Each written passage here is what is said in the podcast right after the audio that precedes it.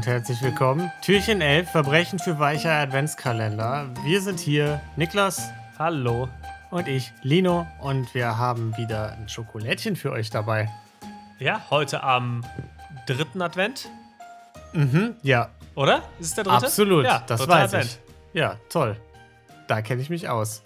Niklas, wie geht's dir denn heute? Ne, bei der letzten Aufnahmesession, da haben wir es gehört, da warst du ein bisschen krank, da ging es dir nicht gut. Da hast du dich durchgekämpft durch die Fälle, die wir besprochen haben. Das hab heute ich. wieder ein bisschen besser, ne? Heute geht es mir ein ganzes Stück besser. Man hört es vielleicht noch leicht. Ich bin noch leicht ja. angeschlagen, mhm. aber es ist, schon, es ist schon kein Vergleich mehr. Vorher habe ich ja quasi wirklich mit, mit dem Tod gerungen ja, ja, während der Aufnahme noch. Das Jetzt bin ich schon wieder deutlich fitter. Nee, das freut mich. Das ist für mich auch eigentlich mein persönliches Adventskalender-Schokolädchen des Tages, dass es dir ein bisschen besser geht. Sehr schön. Das freut mich, dass ich dir damit eine Freude machen kann, Dino. Gut. Was hast du denn mitgebracht? Ja, heute habe ich einen äh, kleinen Fall mitgebracht. Und zwar geht es heute um Frederick Emerson Peters. Mhm.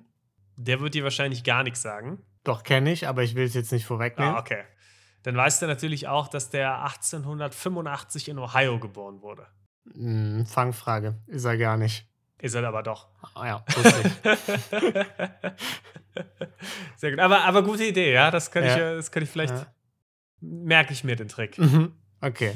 Ja. Und wie du ist er bereits auch in jungen Jahren kriminell geworden. Okay, alles klar. Weiß jetzt nicht, wo das herkommt, aber gut. ja, mit 17 wurde er bereits kriminell.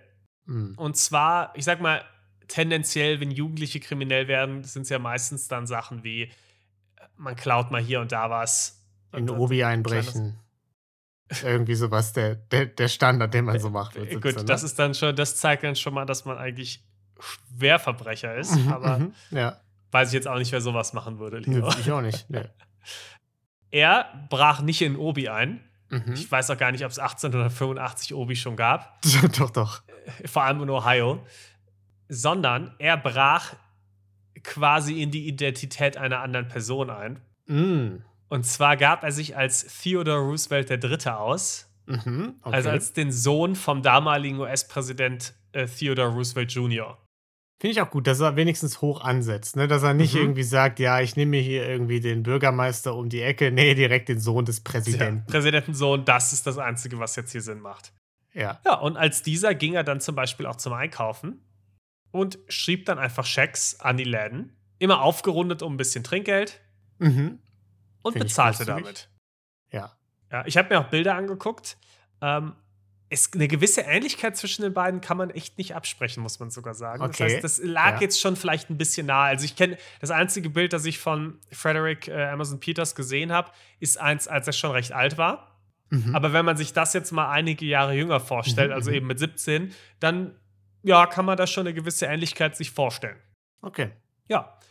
Und er zog das eine ganze Weile durch und ging dann immer mal wieder als, äh, als der Sohn des US-Präsidenten, teilweise auch als andere Leute, einkaufen, schrieb ich, die also, Schecks im falschen Namen okay. und nahm sich seine Sachen dann mit. Das wäre nämlich jetzt meine Frage.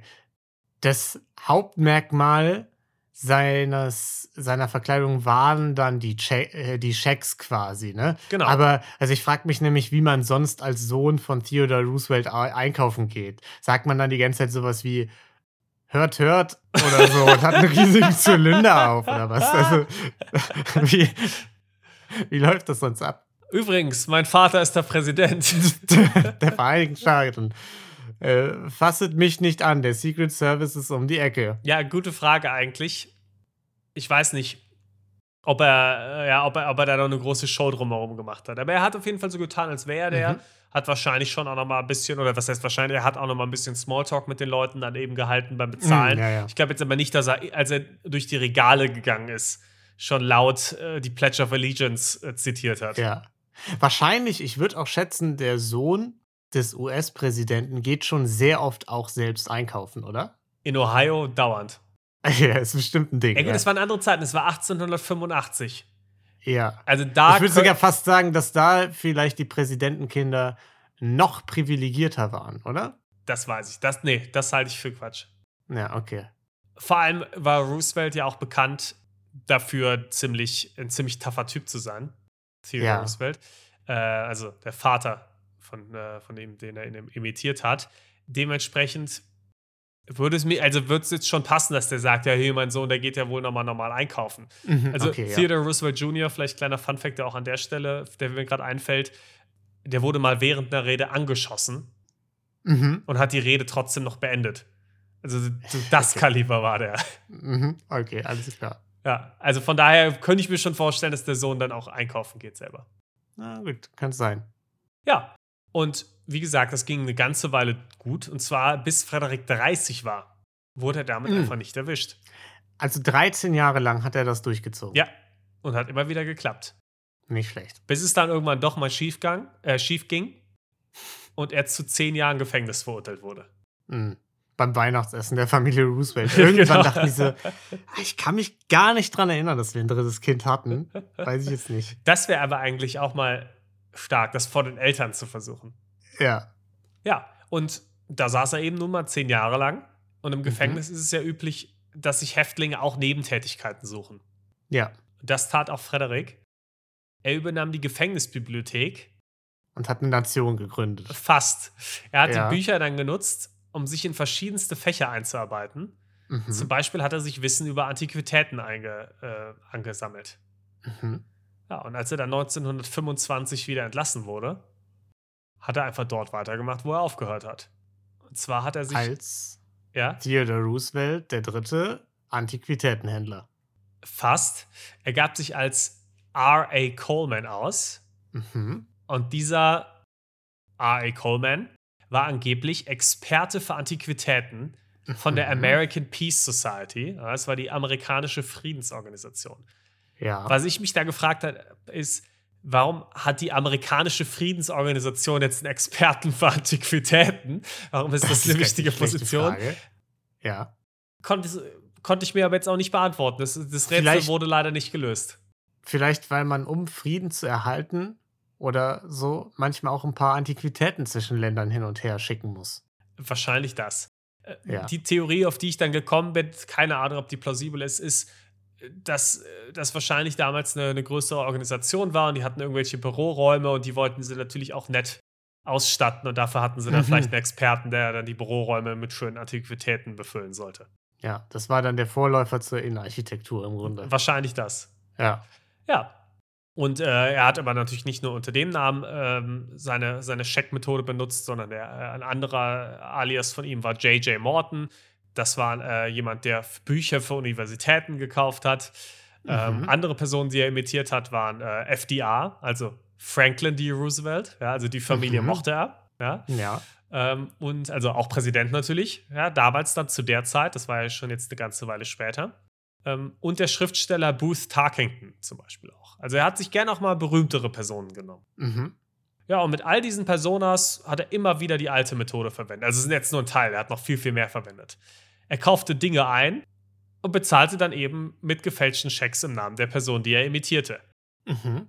Also schon eine ausgeklügelte Methode, aber eigentlich natürlich jetzt auch nicht geeignet für große Heists, weil du kannst natürlich ja. nur kleine Einkäufe immer machen.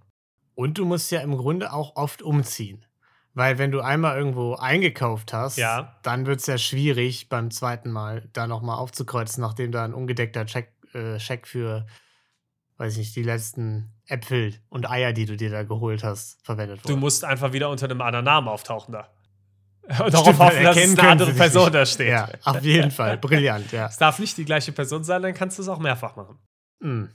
Ja, und zwischenzeitlich im äh, Jahr 1951, wobei dazu muss man sagen, hier ist jetzt nicht 100% klar, ob es sich wirklich um die gleiche Person handelt, aber äh, also alles andere fände ich ziemlich einen krassen Zufall, wenn jemand genau die gleichen drei Namen hätte, ja, also Frederick mhm. Emerson Peters und auch kriminell genug wäre, dass es passt, weil er auf der Liste der FBI 10 Most Wanted gelandet ist. Also im Jahr mhm. 1951 war er einer der zehn meistgesuchten Verbrecher des FBIs. Und es würde mich schon ziemlich wundern, wenn ein anderer Frederick Emerson Peters genau in derselben Zeit ähnlich kriminell unterwegs war. Hm. Und vor allem dadurch, dass er eben auch so hohe Leute und eben den Präsidenten imitiert hat, hat man sich vielleicht schon gedacht, naja, irgendwie uncool, wenn einer rumgeht und im Namen vom Präsidenten falsche Schecks ausstellt. Ja.